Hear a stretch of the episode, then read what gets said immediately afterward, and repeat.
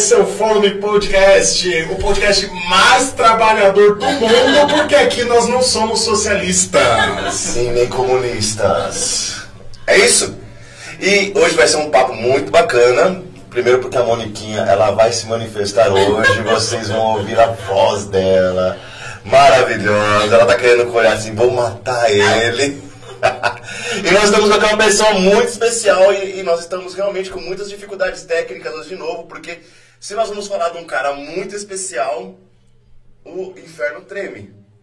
E Padre Pio já falava que depois de Nossa Senhora, a pessoa mais temida do inferno atualmente, pelos exorcismos aí é, documentados, é ele, São João Paulo II. E nós vamos conversar com o Caião que está aqui. Vai soltar a vinheta aí? Produção, vai dar? Senão nós vamos direto. Não tem problema. Prazer imenso estar aqui com vocês, Dani, para falar de, São João Paulo II, que não era uma celebridade, mas as pessoas iam atrás dele porque sabiam que encontrando ele, encontravam a Cristo. Era uma celebridade, mas fazia o fluxo do inferno rodar que nem roda gigante, né? É isso, Bruno? É como a música, né? A música do Anjos de Resgate, né? O peregrino do amor, né? trilhou aí várias nações aí, né? O Papa que mais fez viagens apostólicas. Nosso queridíssimo Carol Voitila, o nosso Carol com K. Nosso Carol com K, rapaz. O verdadeiro Carol com K. Ó, nós temos coisas boas. Ali nós vamos falar de João Paulo II, o inferno tá tremendo. Problemas técnicos, mas nós temos coisas boas. Além de apresentar o tema bacana, o convidado bacana, nós queremos apresentar também a nossa televisão de 300 polegadas que nós ganhamos. Ah, uma salva de palmas, né? Se você tiver uma TV em casa que queira nos doar, ainda mais nós estamos aceitando. Tá bem? Muito obrigado. Caião, João Paulo II. Se a gente fosse fazer uma pequena introdução da chegada desse homem ao mundo. É, predito por, por Padre Pio, né? testemunhado isso pela igreja já quando ele já era ali seminarista.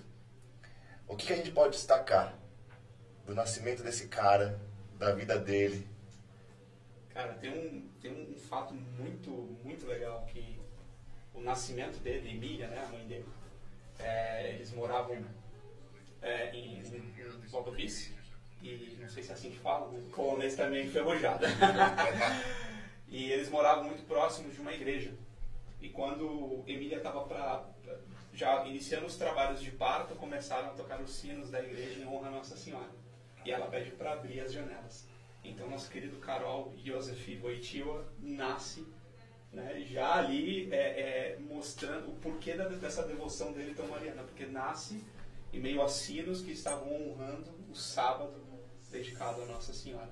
Então esse é um fato que acho que pouca gente conhece, é, mas que já começa a mostrar né, quem que é esse que está chegando aí. Né? Então a vida dele inteira ela é marcada por muito sofrimento também, desde pequeno, e porém ele põe esse sofrimento à luz de Cristo. Quando você põe o sofrimento à luz de Cristo, o sofr... e ele vai dizer isso até quando ele olha para o pai, quando perde, quando, quando o pai dele está ali chorando e rezando no caixão do irmão, é, quando o, o, sofrimento está à luz de Cristo, ele te impulsiona na vida espiritual. Né? Nada mais nada menos foi isso também que a nossa nossa nossa mãezinha fez, né? Sim. Né? Então olha a correlação de São João Paulo II já com Nossa Senhora já com essa grandeza espiritual, algo que com certeza ele nem imaginava onde ele ia chegar. Né? Então, são alguns fatos curiosos da vida dele, dessa vida sofrida, marcada por, por, por ter nascido numa Polônia, que uma Polônia sempre é, é, em conflito, sempre sendo massacrada, ora por uma coisa, ora por outra.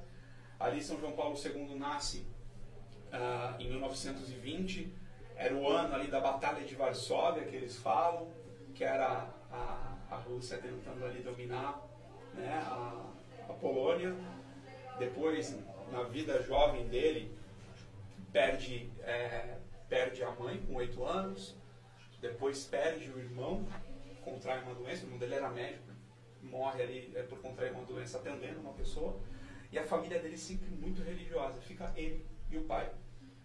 E, cara que várias vezes à noite, quando morava só ele e o pai num pequeno apartamento já em Cracóvia, ah, várias vezes à noite ele acordava e o pai estava ajoelhado aos pés da cama rezando.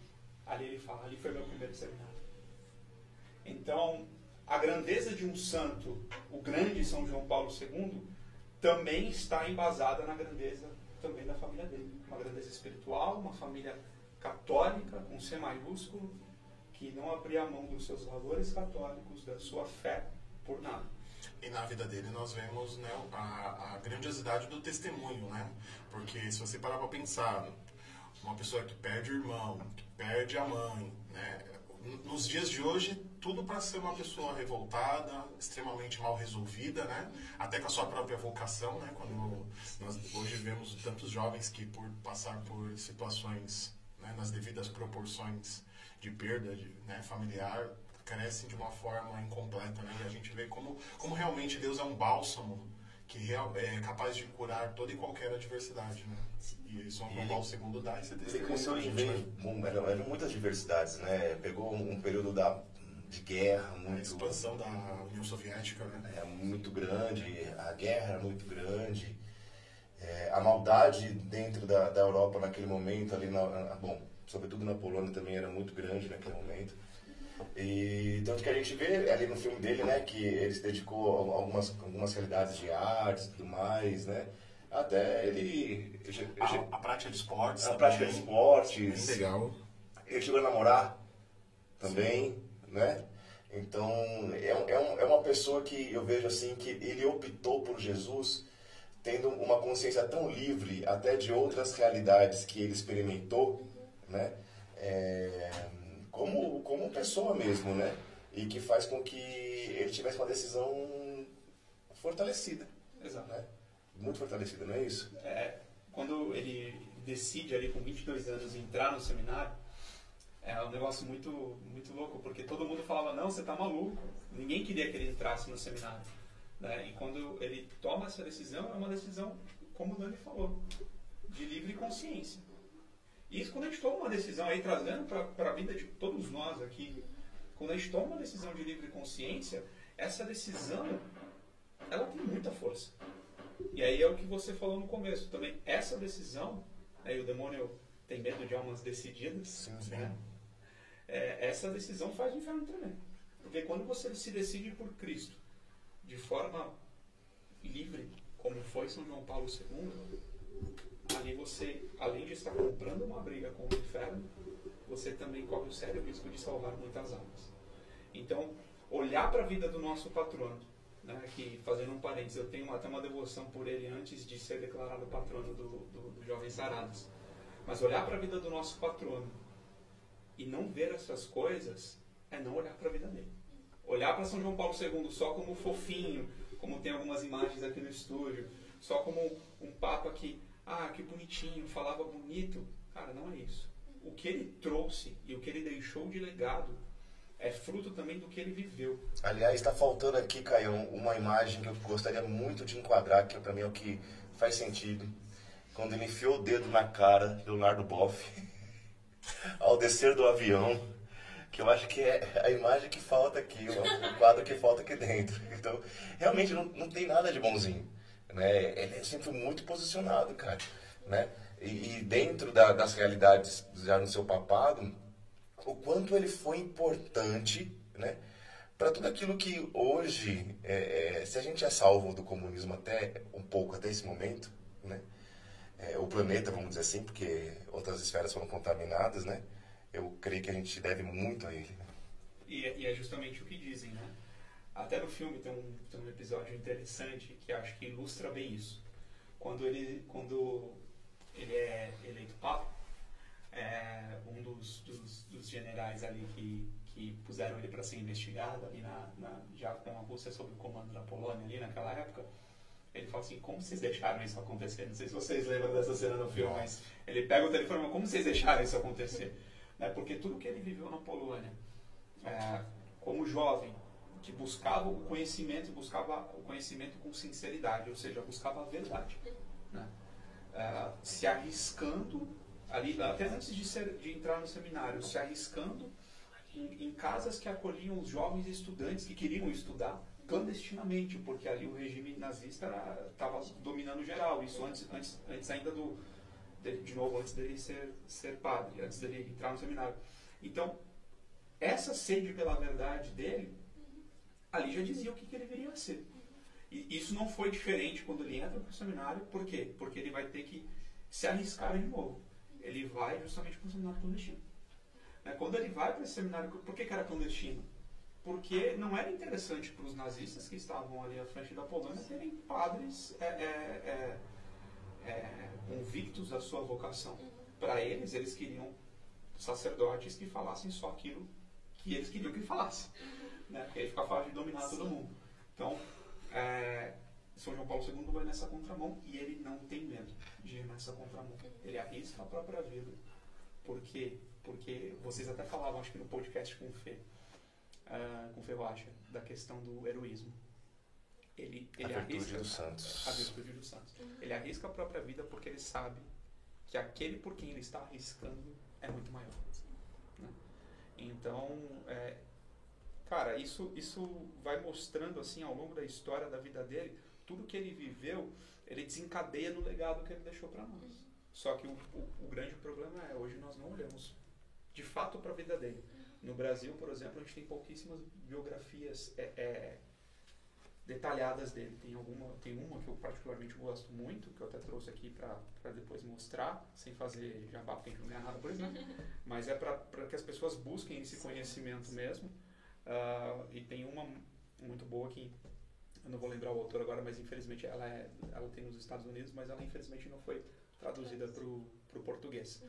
Então, assim, é uma das coisas que a gente precisa imitar logo de cara São João Paulo II é buscar a verdade com sinceridade. Uhum. Se a gente busca a verdade com sinceridade, a gente encontra. Né? E, essa verdade é engraçado porque ele sempre falou muito claro é, sobre assuntos que até então sempre foram tabus, vamos dizer assim, né? E nós estamos aqui para falar de um, de um, assunto que hoje até é tabu, é até hoje, é. porque se pinta como mais algo nunca, né? mais do que nunca, porque é, mais uma vez no, o mundo é ameaçado, né, dessa forma, por essa obra demoníaca, Sim. né? se assim nós podemos dizer, uhum. é, onde, se, onde a, a pluralidade... Você, pode, você pode imitar o Pio XI, que fala de uma obra nefasta, nefanda. É, e aí, e o demônio rolando solto. É, né? demoníaca, cara. E assim, e, e, a gente vive num mundo hoje que as coisas têm dois pesos e duas medidas, são coisas diferentes, né? Então, a gente, a gente vive as realidades distintas para as coisas. E, e Caio, fala pra gente, entrando no assunto, que nós vamos falar de como, como o João Paulo ele foi realmente importante para esse assunto. Cara, comunismo e socialismo. Vamos bater pesado com verdades, porque aqui no, o nosso, obje problema, nosso objetivo aqui do fórum é ser cancelado, entendeu? e não é muito difícil bater nisso, porque entendeu? a própria igreja faz isso, né? É, é que eu, parece que hoje em dia, quando você fala de comunismo, parece que você está atacando algo que não tem nenhum malefício. Parece que você é. está fazendo apenas uma crítica a uma ideia. Mas vale lembrar que o, o comunismo, ele é totalmente plausível de excomunhão pela igreja. Automática. Automática, né? Automática. Então, assim, é, passa-se. Hoje em dia, né? Às vezes a gente fala de comunismo como se a gente estivesse falando daquele pãozinho que eu não gosto da padaria, daquela padaria que talvez eu não tenha simpatia pelo atendimento dela, né? E não, o comunismo é algo que dizimou nações né? Nós vemos aí, né? Eu te desafio, jovem, você aí que talvez esteja assistindo esse podcast e talvez tenha algum cunho de identificação com o comunismo, eu queria te dizer uma coisa. Primeiro que você não se identifica com isso, você talvez tenha se tornado um macaquinho que repete as coisas, né? Primeira coisa, se você se identifica, tira o iPhone do bolso.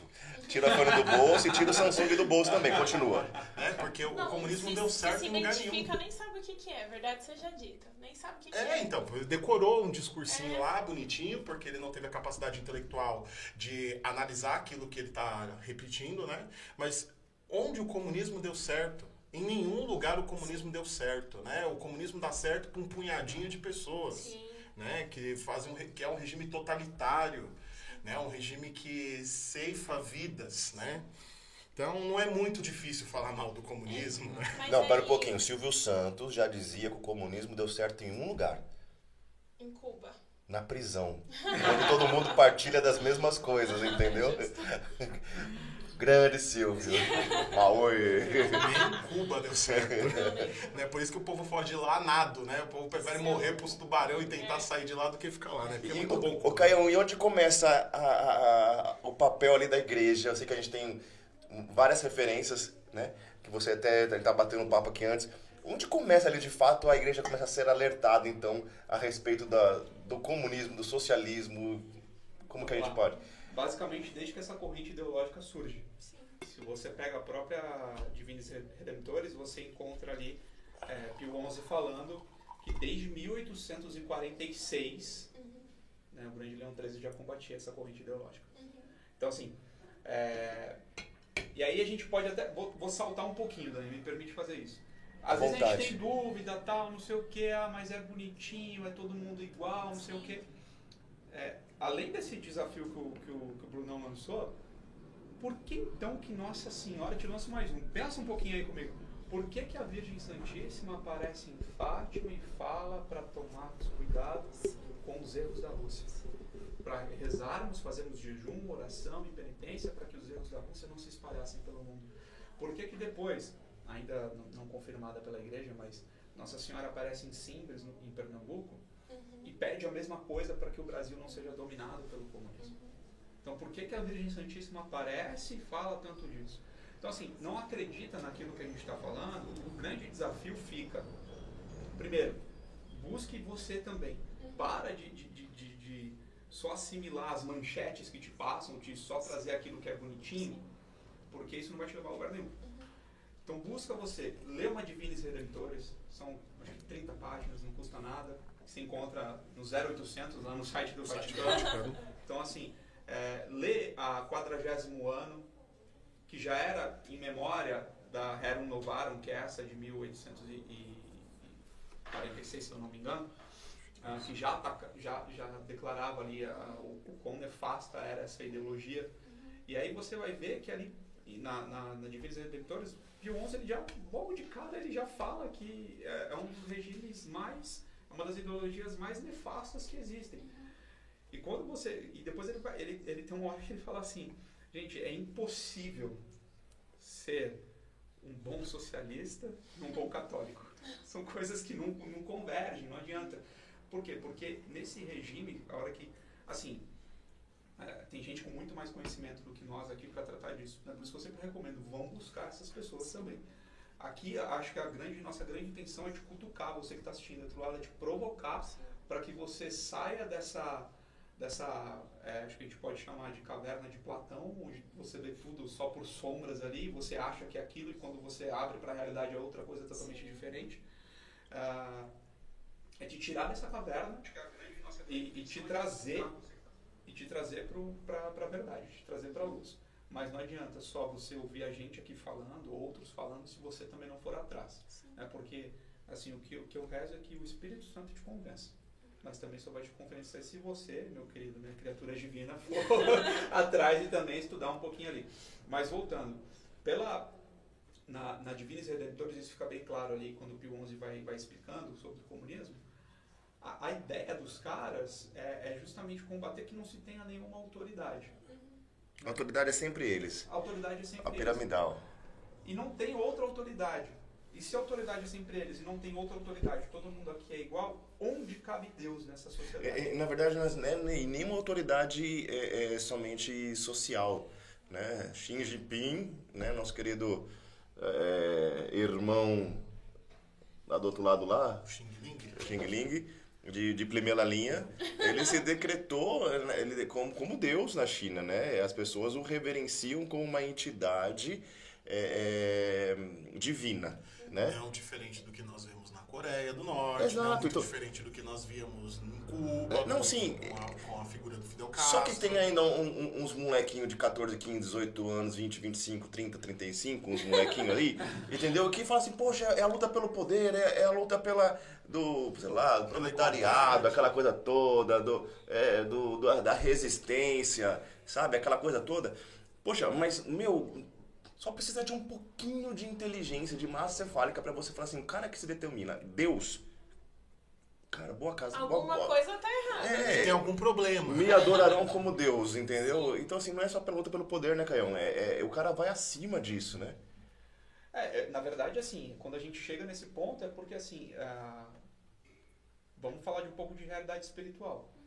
O que que, que que Lúcifer quer? É a mesma coisa. Então, a hora que você olha isso e as coisas vão se vinculando, né? Você vê que assim, o arquiteto disso é muito mais inteligente do que Com certeza. do que todos esses caras aí que nós já falamos. Muito mais inteligente, porque ele é um anjo decaído, né? E aí o problema é que a a gente para só no, de novo, a gente para no bonitinho. O bonitinho que aparece de tudo isso é isca para pegar todo mundo. Né? Porque, obviamente, é a mesma história quando a gente fala do pecado. O pecado ele não aparece para nós como, como ele é de fato. Ele aparece como algo prazeroso. Às vezes aparece também sem dedo, que é pra poder falar alguma coisa. tem uns, tem uns, tem, tem, tem um sem dedo aí que aparece também. Dragão uma- vermelho? Umas iscas aí, viu? Então, então assim, é, o, o que, o que os caras querem é estar no comando de tudo. Sim. né? Porque defende-se essa questão, poxa, de que é, é, a, a classe trabalhadora precisa ter os mesmos direitos.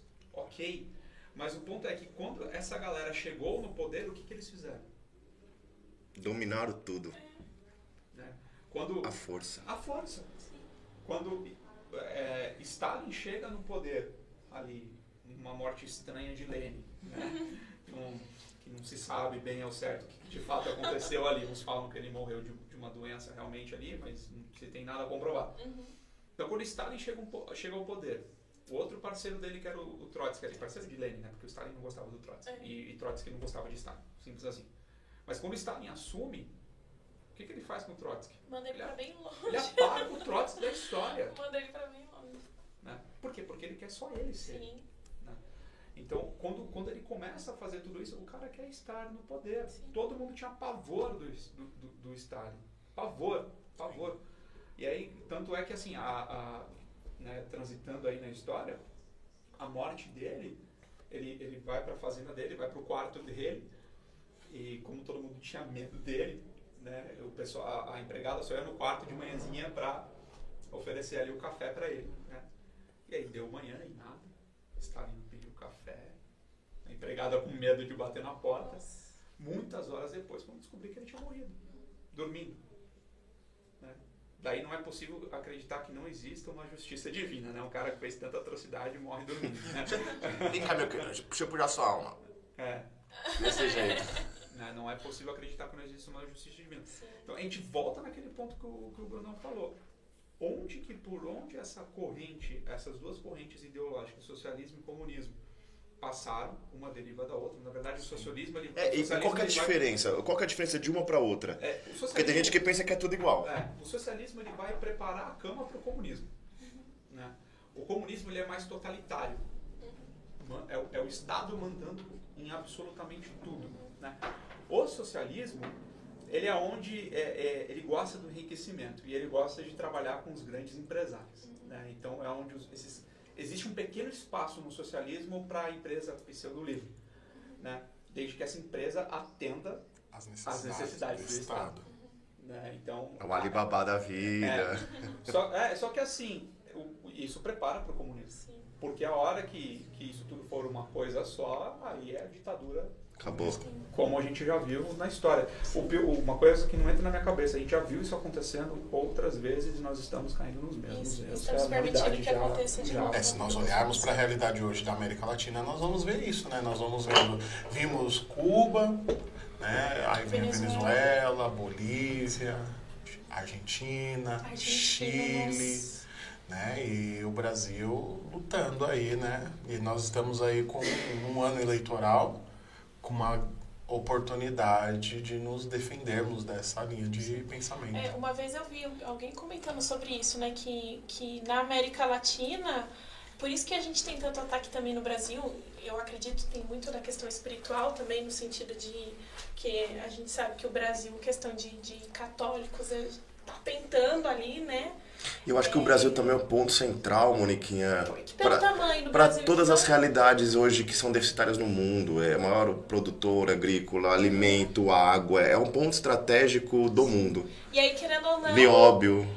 Ninguém tem interesse. Eles vão querer atacar aqui. Graças, graças a Deus que tiveram muitos homens né, e mulheres que lutaram para que, essa, que o Brasil, no decorrer da história, não fosse invadido, dividido, fragmentado, como ocorreu com vários países na, vizinhos. Né? E é engraçado essa distinção, porque quando a gente olha para a China hoje, a gente vê é, um regime completamente fechado, comunista, né, que se pinta para fora outras realidades que a gente realmente não sabe o que acontece de fato lá dentro. Né? As pessoas são reguladas para ter tantos filhos, não ter filhos, é, se tiver é, aquela coisa. O que se desenha para nós é que é um país em ascensão, um avanço tecnológico é astrondoso. Não, então, tem as empresas, então, né? Tem a Apple, tem a Samsung e tal. Ah. Então parece que tem, existe um, um, uma cara de um novo comunismo surgindo. Na verdade, é aquilo que, já, que o Caio já falou.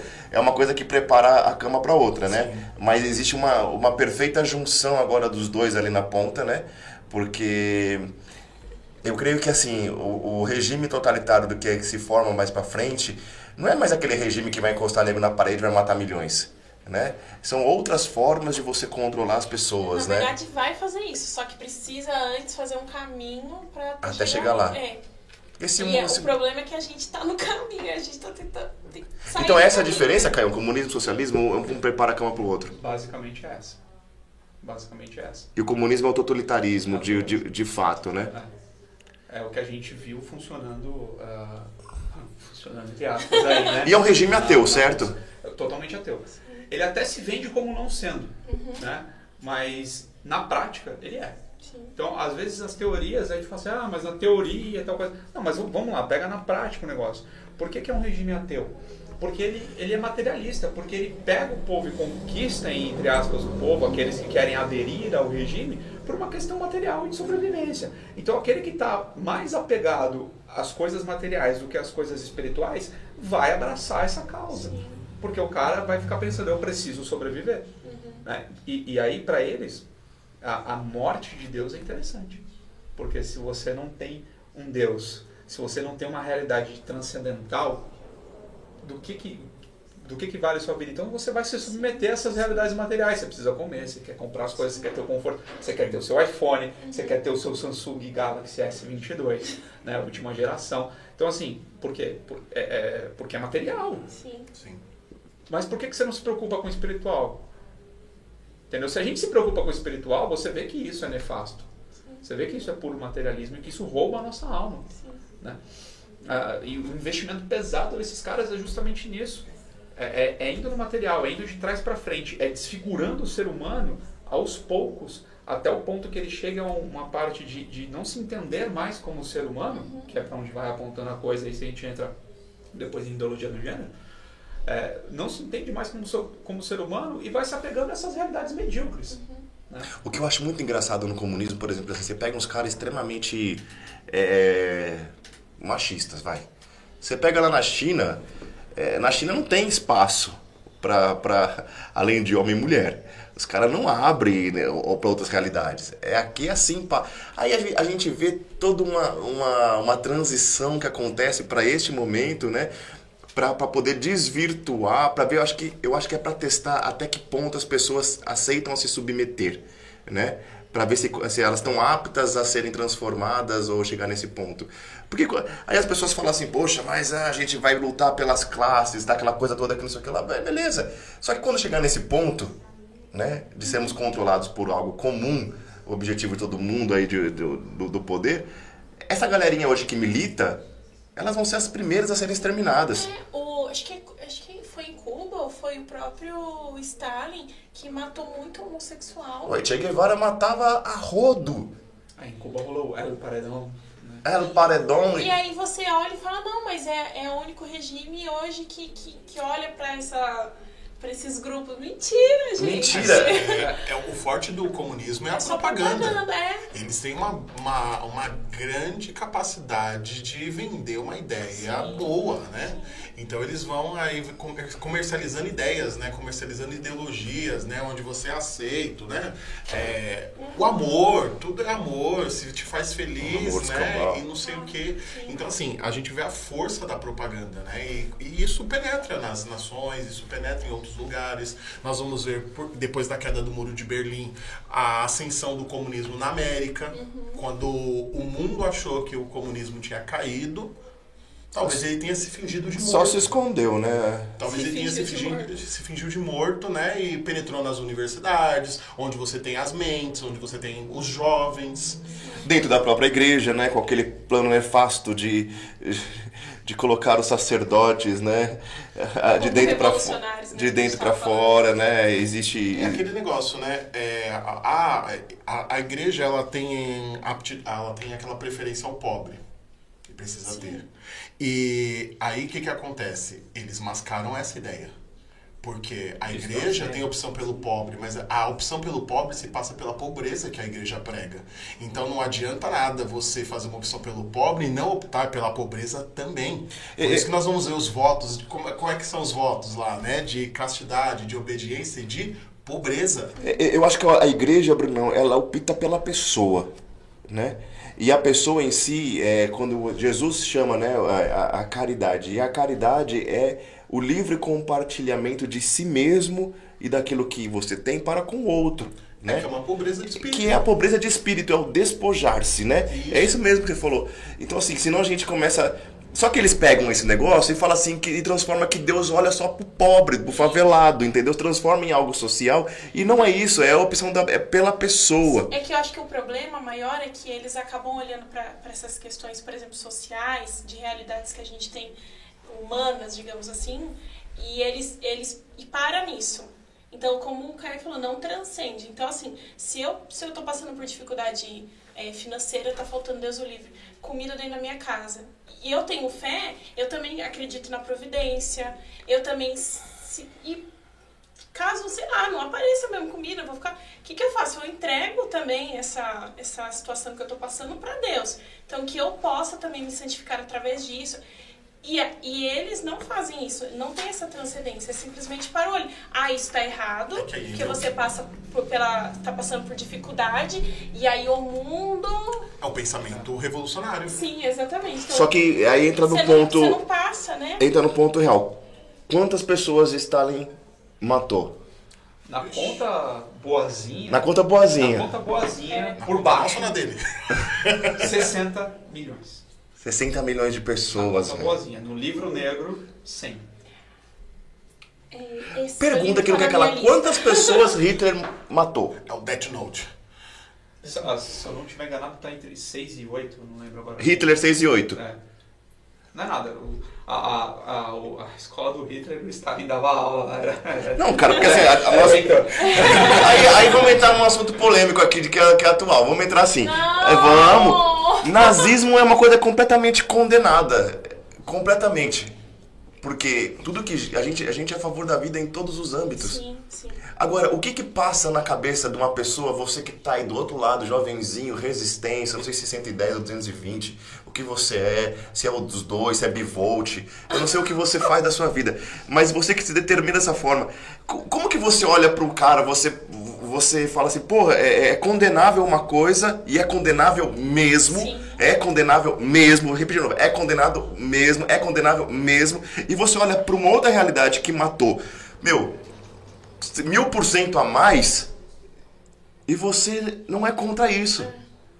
Como que você olha para uma história que você vê recentemente El Paredão comendo solto lá em vídeo e você fala, ah, e, a- e- e- a família, né, é, que, que prega isso, os membros da mesma, sei lá, como a gente pode determinar isso, fala, pô, é, os caras são a favor né, dos homossexuais. Não são. Né? Não são. Então, Que 60 agora milhões. Vencer, né? é, é, o- é- é o lance da é a capacidade que eles têm pela, pela revolução, eles vão se submeter a realidades. Por exemplo, é, eles são contra a religião, mas se for necessário entrar numa igreja, eles vão entrar. Agora em Se for- 2022 tem muito comunista que vai entrar em igreja. Tem muita gente que vai participar da missa. Vai, vai voltar na missa. Não comungou, faz quatro anos, vai comungar de novo. É, e, é, vai- tadinho de Jesus, convém- gente, merece convém não. entrar- adentrar em seminário, É. convém adentrar na realidade da, da igreja. Por quê? Para esvaziar a espiritualidade do sagrado, para que nós, como católicos, tenhamos um outro olhar para a missa, né? A partilha do pão, a gente tem aí um, grandes discursos que, que nós vamos ver que são vazios. E é tudo, é tudo ligado, né, Caião? espiritualidade. Mao Tse Tung era ligado a Stalin e, e as atrocidades que Stalin promoveu, ou o regime comunista é, é, soviético. Eu não sei como que a gente poderia enumerar ou elencar é, esses desastres. Vamos lá, primeiro que assim, é, quando a gente fala aí de nazismo, a gente está falando de neossocialismo alemão. Nazismo. Sim. Então, falar que na- é- é, nazismo é diferente de socialismo, comunismo, não é verdade. Né? A diferença é que no nazismo o cara pôs o nacionalismo acima de tudo. Né? A identidade ariana, né? Como Sim. motivação. como motivação. Mas na prática, o que, que difere? Nada. Nada. E aí, o que, que esses regimes acabam fazendo por excelência? Acabam usando nós, acabam, usa, acabam usando o- os inocentes úteis como massa de manobra. Para esses regimes, para esses poderosos, para esses ditadores, para esses caras que defendem esse tipo de ideologia, o ser humano nada mais é do que uma engrenagem que ele vai manejar, ele vai manobrar para atingir os seus, os seus A objetivos. bel prazer. Simples assim. E aí, para isso, é onde a gente entra em todas essas outras ramificações que a gente está falando aí. Ah, esses países, essas que, que defendem essa ideologia, que estão nela fortemente, neles você não encontra essas questões de ideologia do gênero, por exemplo. Nos outros países, isso é incentivado. Por quê? Aí, visão minha, do Caio. Porque com isso você rouba a identidade do ser humano. Quando você rouba a identidade do ser humano, este ser humano se torna fraco. Um ser humano fraco vai ficar apegado a realidades tão somente materiais. Né? E aí vai abraçar aquilo que der conforto para ele. Né? E conforto você ramifica em várias outras coisas, de alimento a bens materiais, como a gente estava brincando aqui agora há pouco do, do, iPhone- do comunista de iPhone. Né? Então, assim, a ideia dos caras é essa: usar o ser humano como massa de manobra para eles continuarem perpetuando no poder. Então, quando você tem isso, é por isso que se investe tão pesado na destruição das famílias, é por isso que se investe tão pesado na desfiguração do ser humano. E Padre Léo falava isso, né? O demônio não conseguindo atingir a Deus, ele vai querer atingir Sim. a sua imagem e semelhança. bem Então, tudo, tudo isso que, que a gente tem visto, né? Esse, esse lobby todo, essa forçação de barra, porque é uma É uma forçação de barra. É essa a palavra. essa forçação de barra é para desfigurar o ser humano. Né? É para desfigurar o ser humano. É, Se a gente está falando, de- de- vamos falar dessas questões de forçação de barra, se você pega, por exemplo, é, existem alguns homossexuais que são contra essas agendas todas. Sim. Sim. O cara ali tem um desvio na, na, na, na- na- Não sei onde. Nos sentimentos, nos É, sentimentos, sentimentos. enfim. É, mas o cara, ele não compra essa, essa, essas agendas. Não, e é verdade, Tá vamos com retificar. dúvida? Busca lá o que o Clodovil falava. É verdade, existem homossexuais extremamente bem posicionados, né? E, cara, fantásticos em, em seu raciocínio. O- tem um vídeo que a gente até postou uma vez na, na página da missão do Dom. Como que é o nome daquele bispo que morreu ano passado lá? Do Henrique Soares. Dom Henrique Soares, que ele fala isso, né? Que é uma mãe que tá no perguntas e respostas lá e ela fala, né? Tipo, ai, meu filho se assumiu homossexual, o que, que eu faço? Não sei o quê. E aí ele vai conversando, você tem que continuar amando seu filho, lá, lá. Ele- só que não permita que ele compre, que ele levante bandeiras. Bandeiras desse lobby gay que existe. Isso você não tem que permitir, porque aí, ele falou ainda, falou, aí o seu filho vai se perder É isso. né? É quando ele começa a levantar uma bandeira que as outras pessoas estão levantando, que ele nem sabe o motivo pelo qual está levantando. E não tem nada a ver com a pessoa dele. É Sim. simplesmente por um interesse maior e que ele É como o é cara falou, usado, né? né? É, ele é só mais uma engrenagemzinha É, lá pra exatamente. fazer a- o pensamento revolucionário Exatamente. propagar. Caião, e, e João Paulo II. Isso. É isso que eu falo, cara. o cara, olha, se a gente fica indignado que a gente viu tudo isso, o cara deve ter se antecipado, né? Tem umas reuniões com, com o Senhor, com a Trindade, assim, e aí, onde a gente vai começar a agir? Onde ele começa a atuação dele, cara? E, e vou dizer, vou, vou entrar só um pouquinho antes, você falou umas reuniões com o senhor, e ele tinha.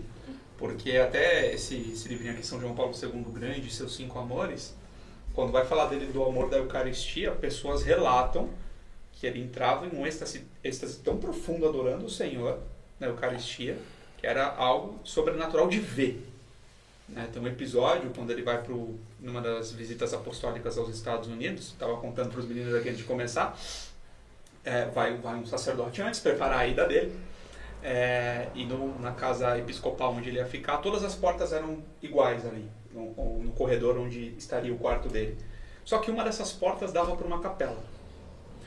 O sacerdote que foi preparar a ida dele, né, que estava cuidando da agenda dele, vê aquilo e fala para o sacerdote americano responsável pela casa: Olha, você fecha essa, essa porta aqui, porque se o Santo Padre passar e ver que ali é uma capela, ele vai entrar e vai ficar pelo menos uma hora. E aí a agenda inteira vai pro vinagre, né? O sacerdote ali não entendeu muito. E é legal que a história quem conta, que está aqui nesse livro, é justamente esse sacerdote americano, né? Norte-americano. Nossa, maravilhoso. É, e aí, beleza, São João Paulo II chega, vai com a comitiva ali, e ele passando, indo em direção né, a onde ele ia ficar hospedado, ele para em frente a essa porta, que é, de novo, repito, eram todas iguais. Ele para em frente a essa porta e faz o sinal, abre. Quando ele abre, ele vê que é a capela. Ele olha pro, pro sacerdote que tinha ido preparar a ida dele e faz assim, ele aponta o dedinho para ele, entra e vai adorar Jesus. E de E fato, já era a agenda dele. hora e já era a agenda dele. Então ele tinha tamanha intimidade com o Senhor que ele sabia onde Jesus estava. né? E muitos atribuem essa intimidade dele ao Senhor, a intimidade com a Virgem Santíssima. Nossa. Então é algo assim realmente de, de, de arrepiar mesmo, sempre que eu falo. E aí, quando, o- entrando no que o Dani falou, né? Qual que foi essas reuniões com o Senhor? Onde que ele começa isso? Primeiro que na própria história. Ele percebeu as atrocidades do nazismo, perdeu muitos colegas, muitos amigos. Ele já veio de uma realidade de- que tocava coisa semelhante, Ele né? foi ferido, né? Foi pela- ferido por isso. Por isso, né? Foi ferido pelo comunismo, porque a Rússia dominou a Polônia por um grande tempo ali também, se não me engano, de 45 a 89, uma coisa assim. É, então ele foi ferido por isso. No ano que ele era ordenado sacerdote, basicamente um ano antes, a, Polônia, a Rússia tinha assumido o comando da Polônia. Assista um filme que é muito bom, de, de passagem, lá sobre São João Paulo II, também tá 0800 lá no, naquela plataforma lá. Amarelinha. Não, não, Não? Na, na que a gente está transmitindo no, no- YouTube. Vamos falar! Vamos falar? É. Vamos falar! Não, Não, aqui também- a gente. Também tá no 0800 lá no YouTube, por fala. enquanto, pelo menos, né? E aí a gente vê, é, depois que ele se torna sacerdote, bispo, como que ele lidava com extrema inteligência com esses caras. Eu li textos. Liso que- no bom sentido, né? Eu li textos que falavam que o regime chegou a colocar es- instalar escutas no confessionário dele para ver como ele estava direcionando a, a população, né? E eu ouvi falar também que o, o Você acha que ele não rapaz- sabia? Ele Jesus ia falar pra ele, ó, aqui, aqui, aqui. Ele O sentava lá. rapaz responsável que por monitorar ele se converteu Sim. Só de ouvir os atendimentos papa. de Não. confissão. Não, Não, não. ele era padre. Ele era Enquanto- É sério? Isso eu não sabia, não. padre, Ele se converteu de tanto ouvir as confissões do Karol Wojtyla, Não, né? e aí, como você. Gente, mais uma das provas, né? O que o Caio falou no começo, assim. Mais uma das provas. Como que você ainda pode acreditar? Cara, eles colocaram escuta no confessionário, gente. Como É, pode? tem um, tem um, um outro relato que eu acho maravilhoso também, que no meio de um conflito, né, ele vem com, com o pessoal, monta e pede para cessar o conflito ali naquele momento que ele ia celebrar uma missa. E ele celebra uma missa no meio de um conflito armado em Varsóvia. Tem, tem Ele é várias extremamente histórias. ousado, é, tem, né? várias, tem várias histórias assim. Exato, ele é ousado no espírito, sem dúvida. né? É, quando quando ele, ele, nessa realidade dele, ele começa a tocar as realidades daqueles jovens enquanto sacerdote. Ele começa a tocar a realidade daqueles jovens na Polônia. E ele começa a escutar esses jovens. Porque, além de sacerdote, ele se torna professor universitário. Sim. E aí, enquanto sacerdote, o que, que ele fazia? Porque assim, minha gente, tava tudo proibido. Pensa que é fácil hoje, como você pode ir à Santa Missa todo dia, pertinho da sua casa? Não, não era. Então, o que, que ele começa a fazer? Pro, pro, para esses regimes totalitários, não é, não é conveniente que se fale a verdade. Então, ele começa a pegar essa juventude e levar essa juventude para praticar esporte na- nas montanhas, algo que e, e falar de Deus, né? E é interessante que quem começa a levar ele para as montanhas, indo lá na infância dele, é o próprio irmão. O irmão falava de Deus para ele nas montanhas, né? O Edmund, que era o irmão de São João Paulo II. Então, assim, ele começa a escutar esses jovens e começa a instruir esses jovens, né? Formar, né? Formar esses jovens. Olha o discipulado aí, ó. É, exatamente. E aí, como é. Resultado dessa escuta e dessa formação, ele começa a reunir também depois com os casais desses jovens. E se tem relatos biográficos de, de São João Paulo II que ele chegou a orientar mais de 60 casais. E nenhum deles se separou. Né? Então, um, uma das obras dele que surge dessa questão universidade barra levar a galera para praticar esporte nas montanhas e ali evangelizar e falar de Jesus, ali fazer o discipulado, é um livro que todo mundo conhece, que é Amor e Responsabilidade. Ele tinha alguns escritos, alguns artigos, e ele começava a distribuir para esses jovens casais, para os jovens que estavam ali, começava a dialogar com eles sobre isso. Isso despertava a, a, as pessoas para a verdade e encantava as pessoas pela ousadia com que ele tinha de trazer assuntos polêmicos né, para a conversa. Então, ali nascendo o amor e responsabilidade, ali Deus inspirou ele. Por quê? Porque ele, ao passo que essas ideologias nefastas incentivam pessoas a, a se desfigurarem, seja através de uma vida promíscua, né, como acontecia lá atrás, porque hoje a gente vê essa forçação de barra com com, com o lobby LGBTQIA+, lá, vê essa forçação de barra com... HBO. É, vê essa forçação de barra com, com, com, com, com tudo, mas lá atrás investiu-se muito na promiscuidade. Uhum. Então se tem relatos que nesses países que a, que a, que a ideologia comunista ateia é, dominou, existem relatos que eles levavam os jovens para acampamentos para promover a promiscuidade. Caio, isso aqui é para você que é convidado, tá? Então, é pra, aqui, aqui a gente pode comer enquanto a gente conversa. Então, Continua, assim, desculpa. É, e São João Paulo II vai na contramão disso. A promiscuidade, então, é uma etapa para que algo seja implantado é ali na frente, né? Uma ferramenta, né? Tudo é, para esses caras, Dani, tudo é ferramenta. Tudo é ferramenta. Ele não está preocupado, desculpa falar. Se é, se é porque, assim, é, é até lógico. Tá é até lógico, porque se eu quero tirar Deus da jogada e quero me colocar como um Deus, então eu preciso combater aquilo que Deus fala né, em relação a isso. Então, a partir do momento que eu torno tudo possível diante daquilo que Deus é, quer, coloca como lei, então eu, eu tiro Deus da jogada. Então é, é, é, E desfigurando o, o jovem mesmo, né? O, os meninos, as meninas, né? Esse pessoal, porque a gente sabe o quão uma sexualidade desregrada afeta o todo no ser humano, né? E aí, de novo, essa ideia, quem que foi o primeiro que vendeu essa ideia? Lê lá no Gênesis. É. A gente já tem a inclinação, deixa só. O, o problema é que assim, a, o grande problema nosso é a falta de raciocínio lógico hoje em dia.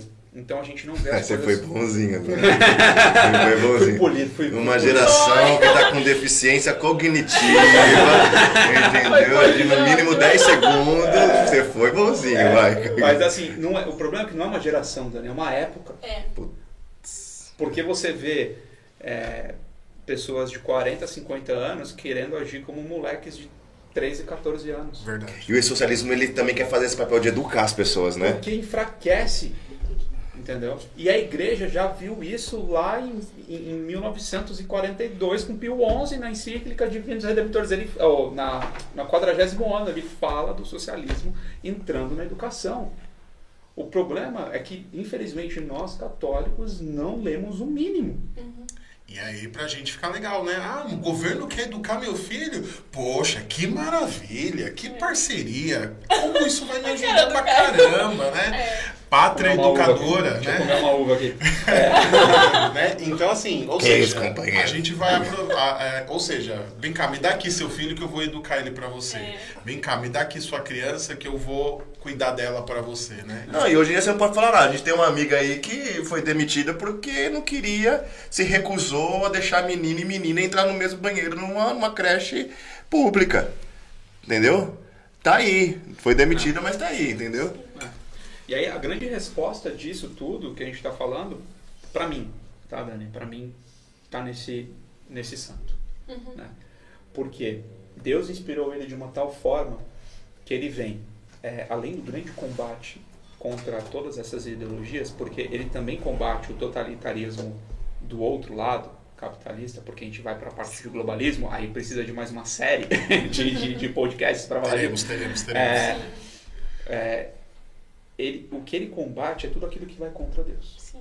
Porque no final da conta, o rabo do bicho é o mesmo. Uhum. né? Talvez uma é uma mão esquerda e outra é, é, é o pé esquerdo, né? um é um chifre, outro é outro chifre. Vamos sem dedo, vamos destacar, entendeu? Entendeu? Então, assim, é, mas no final, esses extremos eles se encontram. Sim. Né? Por quê? Porque tem o mesmo arquiteto por trás disso. Sim. E São João Paulo II ele vai diretamente na contramão. E, a e, e eu vejo ele como uma, uma, uma grande resposta para tudo isso que nós estamos vivendo. Se nós buscarmos é, conhecer o legado dele e buscarmos imitar um pouquinho de suas virtudes. Né? Se a gente imitar essas virtudes desse nosso santo, que buscou a verdade acima de tudo, se dedicava, estudava. Claro, ele tinha o dom da, da, da, da concentração bipartida, né? Ele estudava inglês e descrevia um discurso papal ao mesmo tempo, né? Falava fluente, acho que 13 línguas e no total 15. Só, não sei se tá bom para vocês.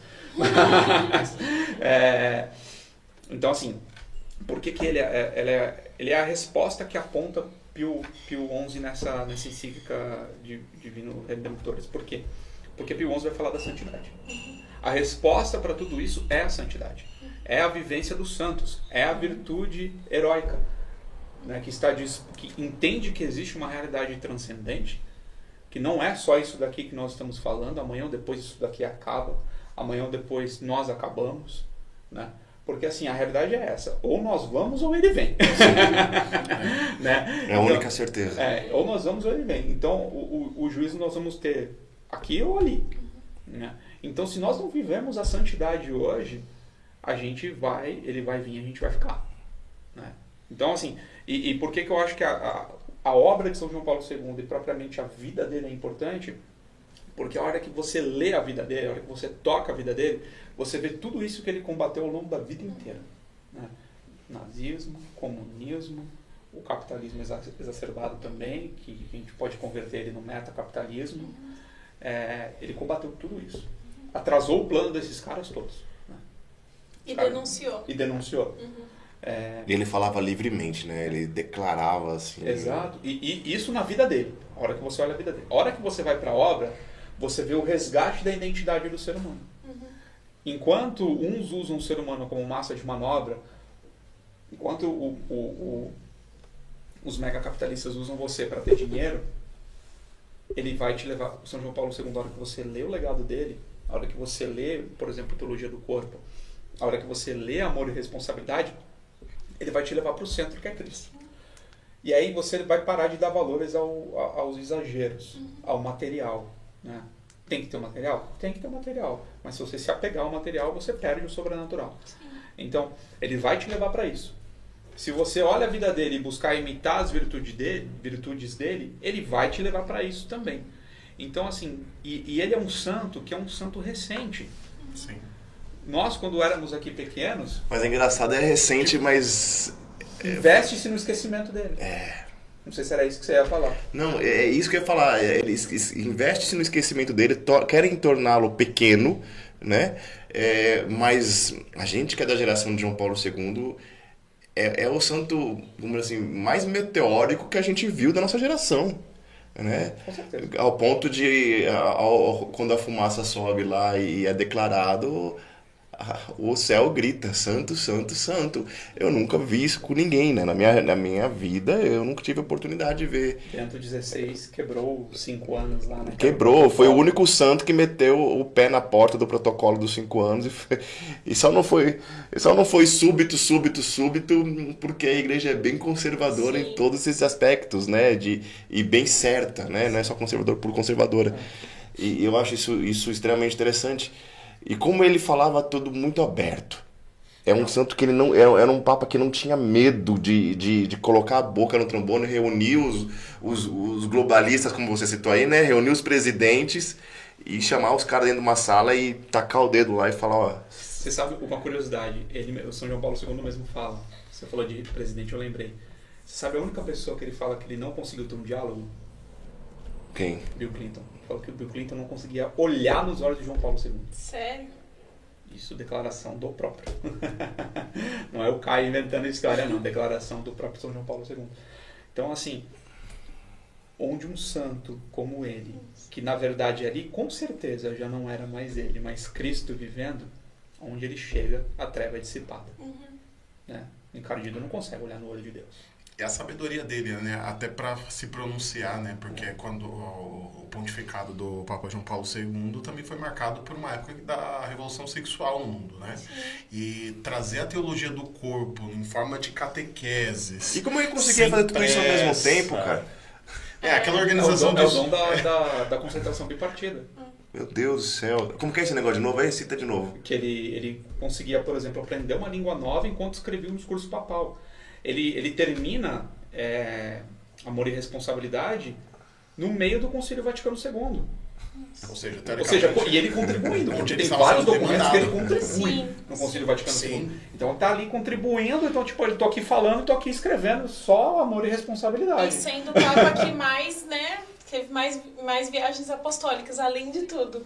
E o lance de- da, do- da teologia do corpo ter vindo em catequese foi muito sábio, porque quando o Papa Paulo VI faz uma exortação, uma encíclica lá, ele faz uma exortação, se eu não me engano, ele, ele foi ridicularizado pela mídia foi. e tudo mais. Então, Então, batalhas, então assim, o João Paulo II, ele olha o que aconteceu e ele usa com sabedoria. Ele vai trazendo em pequenas... em como- é como se ele pegasse um conta-gota, ele enche e ele vai soltando em catequeses. Porque a catequese, ele consegue trabalhar mais um conteúdo e ele conseguiu fazer isso por mais tempo, né? São cento e...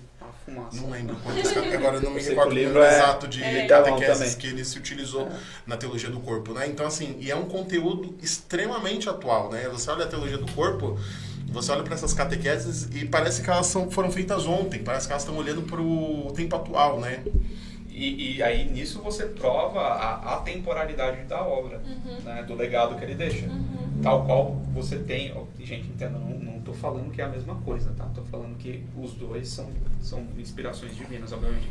Tal qual você tem as encíclicas, tal qual você tem a própria palavra de Deus, Sim. que ela é atemporal. Sim. Né? Por quê? Porque vem do alto. Sim. Né? E eu não tenho dúvida que a teologia do corpo e todo o legado tudo vem do alto. Paulo vem do alto Tudo vem do alto. né? E o cerne da obra dele é muito interessante. Aí, pra mim, quando a gente toca. é, tem um livro que são as anotações pessoais dele, de 62 a 2003. Ele falava assim, num, num dos retiros espirituais dele.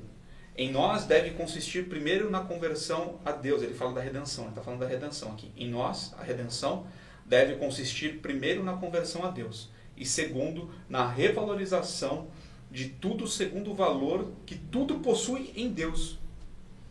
Então, assim, ele está pegando tudo, tudo que já foi distorcido. Ele está pegando a humanidade que está decaída e está. Primeiro a gente converte, a gente não tem assim, não é esse o nosso primeiro impacto. A gente se converte ali, a gente acha Deus lindo e tal, não sei o quê.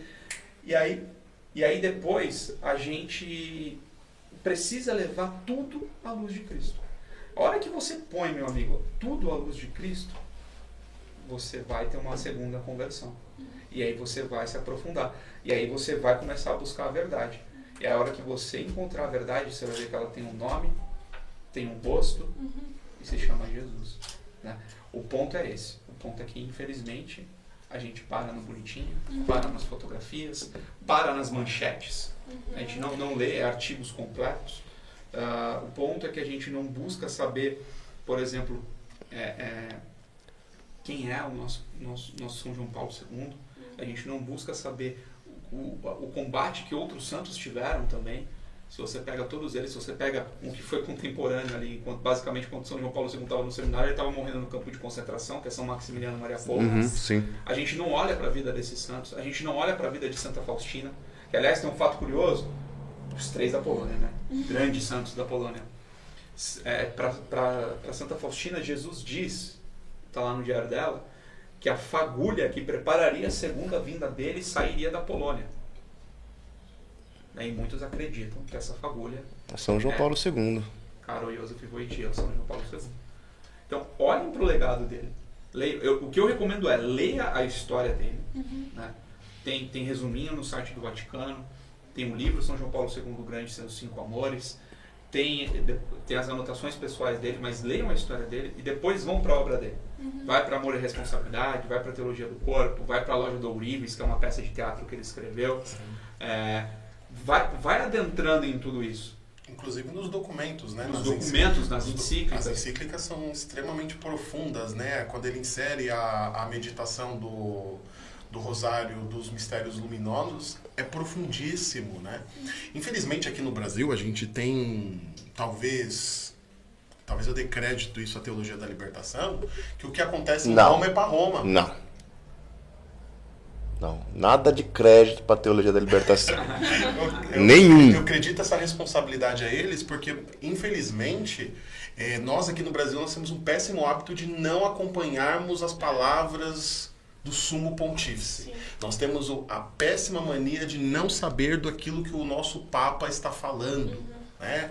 E aí a gente pega eh, trechinhos, recortezinhos, e infelizmente vamos dar pedradas no Papa, mas olha, olha o nível de burrice intelectual que nós temos hoje, de nos sentirmos intelectuais ao ponto de criticar o Papa. Né? Então, assim, é, e aí o que, que acontece? Nós não, nós não conhecemos as suas obras, nós não conhecemos aquilo que, eles, que ele vem nos trazendo semanalmente em catequeses, por exemplo, nós não, não nos relacionamos com, com o magistério da igreja, porque é magistério, e depois não entendemos o que está acontecendo no mundo, É a mesma ficamos coisa perdidos. que, Ben- que Bento XVI, que tipo, a galera praticamente esquece. Maior, século, maior teólogo do século XX.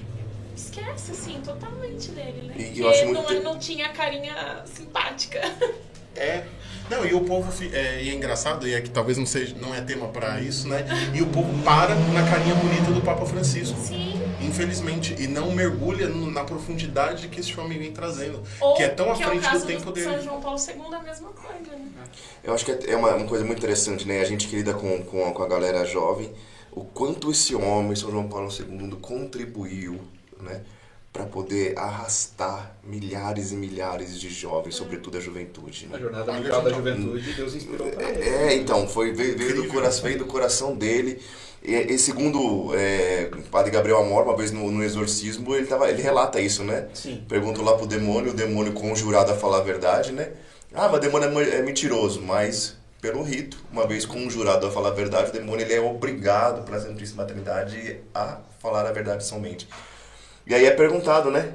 Quem, quem ele mais teme, vamos dizer assim, né? E aí ele fala assim, não, Jesus, eh, Jesus não, não tem como, não, já é Deus, né?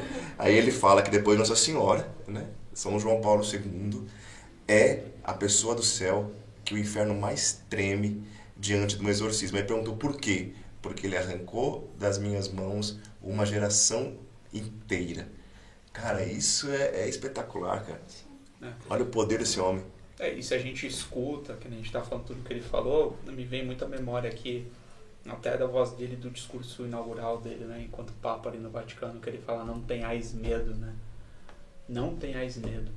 E, e isso ele assume para sua vida como um todo, porque ele viveu isso desde sempre, né? Ah, e por que isso? Porque ele desde sempre, Nossa Senhora ali o acolheu né? E Nossa Senhora não escutou isso da boca do anjo, Sim. né? Então, é, gente, assim, é, talvez caminhando até para um, para um final, não te- eu quero muito bater nessa tecla. Estudem a vida de São João Paulo II. Olhem para ele. Olhem para aquilo que ele falou. E não tenham medo. né? Não tenham medo de ser santos. Olhem para Cristo. Olhem para Cristo como ele deve ser olhado.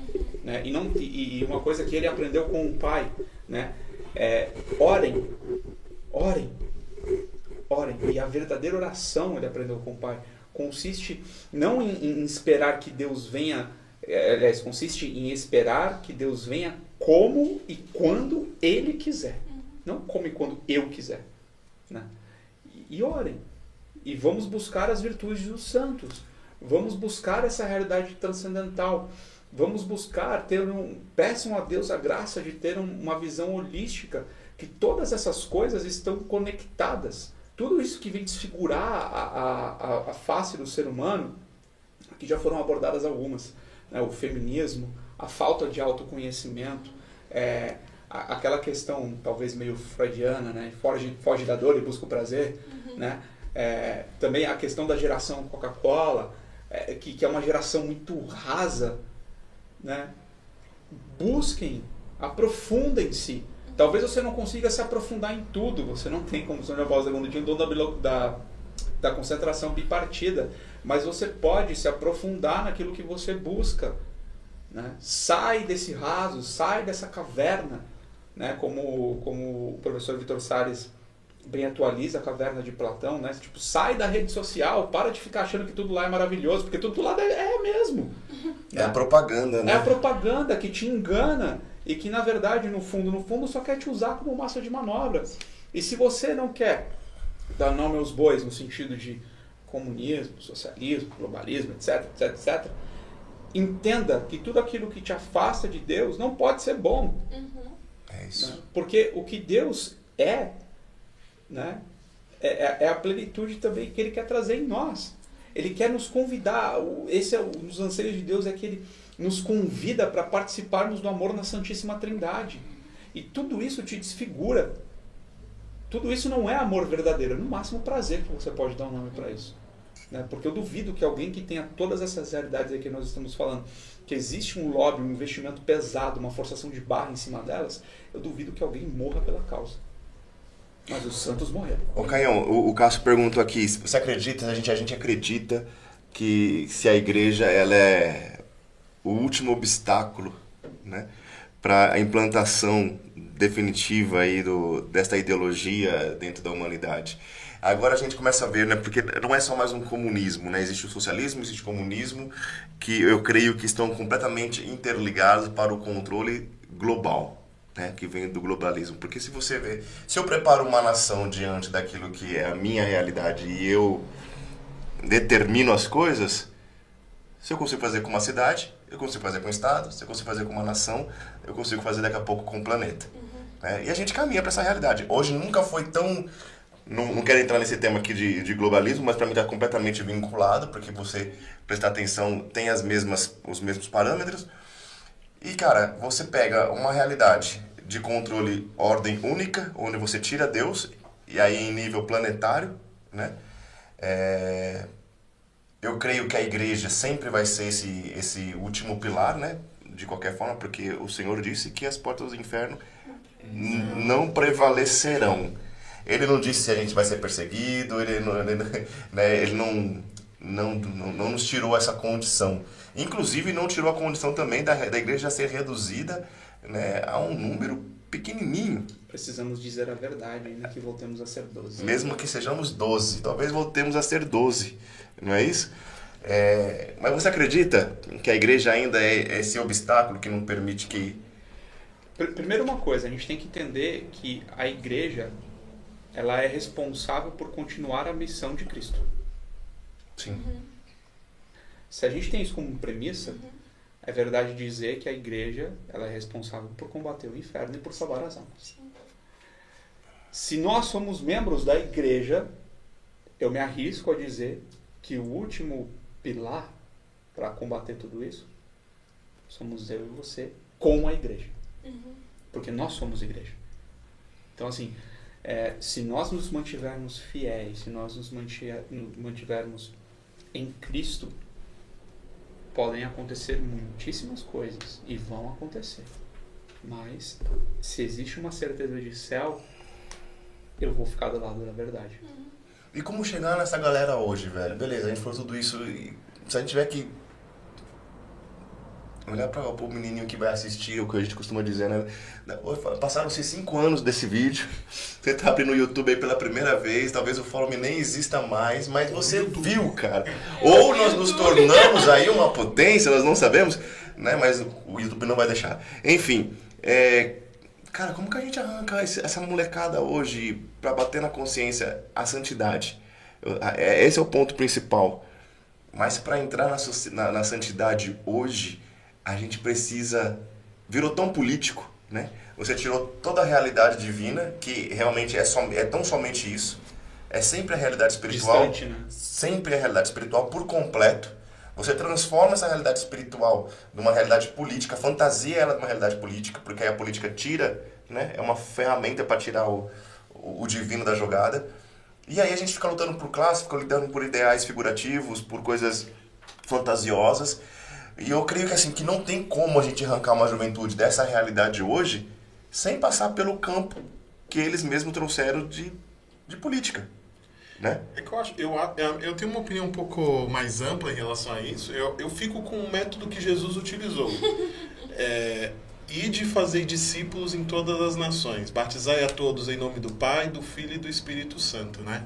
Eis que estou convosco todos os dias até o fim do mundo. Então, eu acredito que a fórmula ainda é pelo discipulado. Eu acredito que a Discipulado, sim. fórmula ainda é, é no é pessoas, é investir em pessoas, é gastar tempo com pessoas, é fazer o que a gente está fazendo aqui, é, é talvez comover outros corações para que mais pessoas façam isso que nós estamos fazendo aqui, é fazer é com que pessoas esgotem esses livros nas livrarias católicas, nas outras nas não católicas também, é, é, é o testemunho, sabe? Eu acho que tudo passa pelo testemunho. A gente está falando aqui exatamente do, do testemunho de São João Paulo II, do testemunho de Carol Voitila, a gente está falando do testemunho de Bento XVI, a gente está falando do testemunho que de tantos jovens, né? Quantos jovens entraram no seminário porque viram Sim. o testemunho de vida de Carol Voitila, né? A Ou gente se libertaram dessas ideologias pelas dentro, obras sim. dele, pelo combate dele, os benefícios que uma Jornada Mundial da Juventude fez em diversos lugares, quantos jovens tiveram uma experiência com Deus, né? Então, é, eu tenho uma opinião é, bem mais ampla em relação a isso, né? E nós não podemos deixar de falar de assuntos. Eu acho que quando a gente começar a ficar poupando assunto, poupar discussão, o E aí, nosso apostolado eu- está comprometido. eu- Aí eu vejo que tem uma coisa também que, para chegar nesse ponto, Brunão, você- a gente precisa de uma outra coisa antes. Precisamos nós sermos santos, nós sermos virtuosos, aonde quer que nos metamos. Uhum, Porque alguns terão vocação, por exemplo, a entrar na política. uhum. Outros terão vocação a, a ficar mais nos bastidores. Uhum. Outros terão vocação ao sacerdócio, à vida religiosa, etc. Se, se nós vivemos a santidade no nosso, no nosso dia a dia, em todas as coisas que nós nos metermos a fazer, a gente vai atrair também essas pessoas. Porque assim, não adianta eu chegar para uma galera e começar a falar de Jesus ali. Você, quem é você? Uhum. Então, se as pessoas veem as suas virtudes, por exemplo, onde você trabalha, não sei, às vezes você, você é um Testemunho de vida, né, cara? coordenador, um gerente, e aí, assim, no trabalho você fala. Exatamente, Dani. No trabalho você mete o pau em todo mundo, você fala a mão de um pelas costas. Ah, não, mas na igreja, no domingo você tá lá encerando o banco da igreja. Né? Então, assim, é, quando você começa a viver uma vida virtuosa em absolutamente tudo, e tudo é tudo, você começa a ganhar espaço para atrair essa galera. Que foi o que São João Paulo II fez. As pessoas não. A gente falou isso um pouco mais cedo. As pessoas não acorriam a ele porque ele simplesmente era uma celebridade, mas viam alguém nele, né? Viam Cristo nele, né? Já não sou eu que vivo, é Cristo que vive em mim. Essa realidade eu tenho que trazer para o meu dia a dia, senão eu não consigo fazer discipulado, É a Senão, santidade atrai, né? senão eu não consigo, exato, senão eu não consigo trazer pessoas, por exemplo, para um, um dia de missão do Jovens Sarados, eu não consigo levar alguém para o Maranatá, porque aquilo que eu estou divulgando não condiz com a minha vida. Eu não posso ser incoerente. Eu não posso pregar uma coisa e viver outra. E eu tenho que viver na integralidade, porque não adianta nada. A gente fala tudo aqui bonitinho é, é, é, e lá fora eu estar aberto a todo esse tipo de coisa. Eu queria mostrar aqui, ó, Nosso quadrinho. nosso quadrinho. Palavra de São João Paulo II, tá pegando aí? O cristão deve, tem o dever de participar da política. E aqui ele disse: se Cristo não deu uma missão política e social para a igreja, no entanto, seria um erro acreditar que o cristão, como indivíduo, não deve se mesclar a esses aspectos da vida. Os cristãos leigos recebem de Deus uma verdadeira vocação para serem suas testemunhas no mundo, transformá-lo de acordo com o evangelho. Então, ele disse ainda que o cidadão tem, o católico, cristão, tem o direito e tem o dever de se inserir e participar da vida política para garantir a mensagem do evangelho em todas as instâncias. São João Paulo II, A gente teve grandes, ou grande. ou grande. A gente teve grandes líderes que foram né, é, católicos, né? Uhum. Então, se a gente imita, eles foram líderes virtuosos. Então, se a gente imita isso, se, né, se a gente imita a- as virtudes dos santos, a gente chega à santidade também, né? Eu costumo, eu costumo pensar que, para mim, os santos, é, Jesus deixou ali o caminho, obviamente ele é o caminho, a verdade e a vida.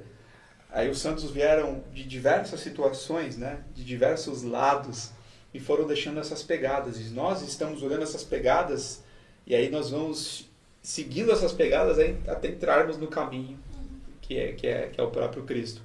Então, tem muita gente que dá testemunho aí de, de pessoas que se converteram vindas dessas ideologias, é, sem medo de falar satânicas nesse sentido, porque são, são divisoras. Né? É, tem muita gente que se converteu disso. É, e, e, conta o testemunho. Busquem esses testemunhos também, sabe? É, mas, insisto, a resposta que Pio XI já falava é a santidade. E se é a santidade, nós precisamos vivê-la. Estamos em tempos que nós precisamos buscar a missa diariamente. Sabe? Põe isso como prioridade, porque aquilo que não é prioridade, se você sempre deixa para segunda, instância, para segunda instância, se você não organiza seu dia em torno da Santa Missa, você não vai conseguir, desculpa. Né? É, é rosário na mão, joelho no chão, buscar ter uma vida de oração, essa intimidade que São João Paulo II tinha com Deus, tinha com a Virgem Maria. Né? É buscar essa intimidade. Porque é nessa intimidade que Deus vai te transformando. É aquilo que ele fala na, nas anotações pessoais dele. É a conversão e levar tudo à luz de Cristo. Né? Então, assim, às vezes a gente tem a nossa. As pessoas falam que se convertem, mas a gente até falava mais cedo, vão para a missa com os decotes lá no meio. O pessoal fala que se converte, mas é, é, não se posiciona, não largam, não, não, não largam os vícios, não, largam, não se posicionam, não se falam que são católicos, tem medo de falar que são católicos apostólicos romanos. As pessoas se convertem e não, não, é, é, não, se, não se posicionam como o Dani diz. Então, assim, é, é uma conversão ainda mediana. Né? E por último, tem uma pergunta aqui que não quero estender muito mais não, mas eu achei essa pergunta fantástica porque eu acho que ela termina é, falando como a gente precisa fazer as coisas daqui para frente. Ana Beatriz perguntou assim: vendo os ataques e a guerra de ideias que são travadas entre hoje, entre a igreja e as ideologias, né? E o comunismo é uma ideologia, né? Qual é a melhor forma de enfrentá-los? O silêncio ainda é a melhor resposta? Primeiro você tem. É, é, é assim. Que silêncio que se fala. Né? É. Porque a espiral do silêncio que hoje massivamente nós estamos, ela é nociva. É isso. Né? Porém.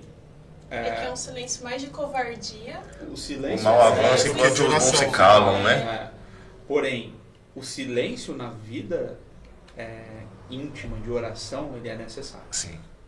Né? Então, assim, é, a omissão ela também é pecado. Uhum. Né? Ah, e o, o, excesso de barulho vai te atrapalhar nos teus discernimentos. Uhum. Né? Então, assim, é, por, que, por que eu falei isso? Porque se você não silenciar o teu coração diante de Deus, você não vai entender. Como é que é o nome da. Ana Beatriz. Ana Beatriz, você não vai entender, Ana Beatriz, aonde Deus quer que você atue. E é aí aquela você coisa, vai ser né? bala atirada ao vento. Eu, eu, eu volto pro meu QG para ouvir do meu general tudo aquilo que eu tenho que fazer em silêncio, ouvir o coração dele e vou pro campo de batalha, né? Onde, como profeta, a gente anuncia e denuncia, não é isso? E o silêncio, é, o resguardo, ele é sempre importante por conta de estar ali com Exato. Jesus. É silenciar aqui na intimidade com Jesus, Uhum. para não cair numa espiral de silêncio nociva e covarde é, por aí. É isso. Gente, muito bom, muito bom, muito bom papo, né? Queria agradecer mais uma vez, né, você que nos acompanhou, que assistiu, você que está agora em 2024, 2023 acompanhando, agosto, 8 de agosto de 2023, você está vendo esse vídeo agora. Deus abençoe a sua vida. Foi para você que foi gravado esse podcast. Eu tinha dúvida, está retornando para a igreja agora por conta disso. Inclusive está falando que vai na Santa Missa amanhã. Se confessa antes, tá bom?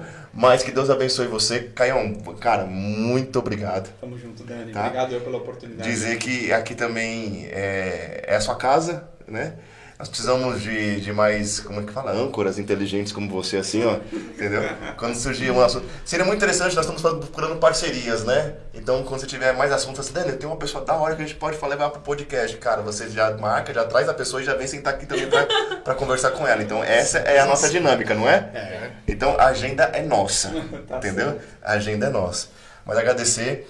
É, que Deus abençoe você, Ju, Joseph, que tá chegando por aí. Não é não, Brunão também. Lembrando também, né? Já vou aproveitar para fazer aqui os merchandising. Faz os merchants. Maranatá de Carnaval. Chegando! Nós não vamos mudar a data! Que se lasque o governo! Vem, vem ter uma experiência com Deus, né? A gente estava falando aqui de experiências, né?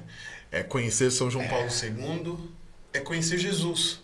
Então, você precisa viver uma experiência com Jesus. Você precisa viver uma experiência com Jesus. Você precisa de uma experiência concreta como o Maranatá. E no Carnaval é o, é o nosso Maranatá mais favorável de todos, de todos, de todos durante o ano. Todos são maravilhosos, mas o Carnaval é o Carnaval. Então, se você não fez essa experiência, link na descrição do vídeo para você fazer a sua inscrição.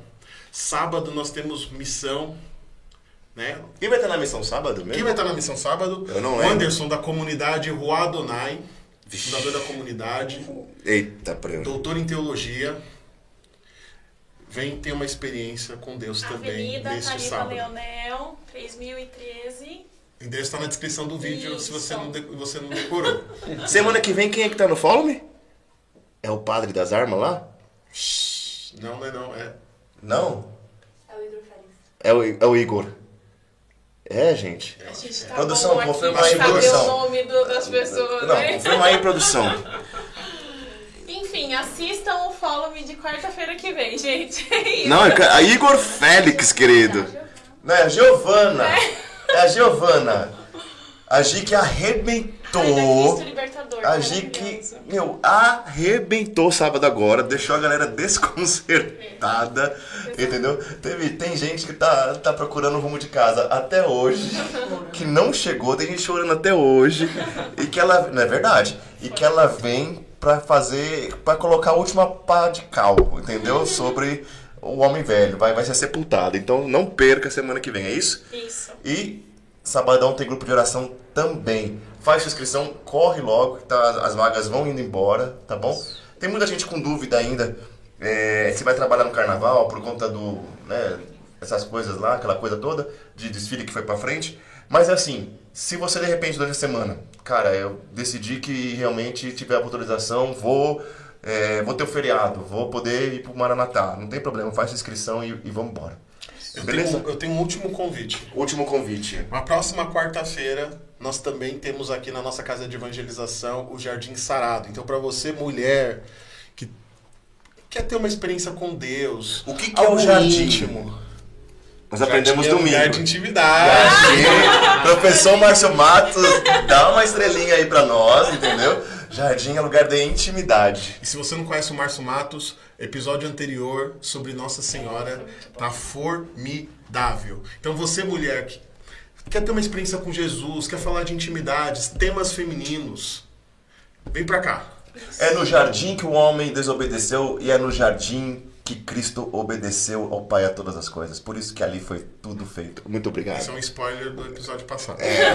Márcio Matos. Agradecer a todo mundo que tá aqui trabalhando, atuando com isso, as meninas publicamente, Dudinha. Quero agradecer também a- o Lucas que tá aqui, que não é menina, entendeu? A Bianquinha que tava aqui com os cabelos em pé que não funcionavam as coisas. O time que tá em outros lugares, na Austrália, em, em Volta Redonda. O pessoal da cozinha que trouxe lanche para a gente e assim por diante, né? É isso? Isso. É isso. Então, siga Jesus e follow me. E follow me. Deus te abençoe.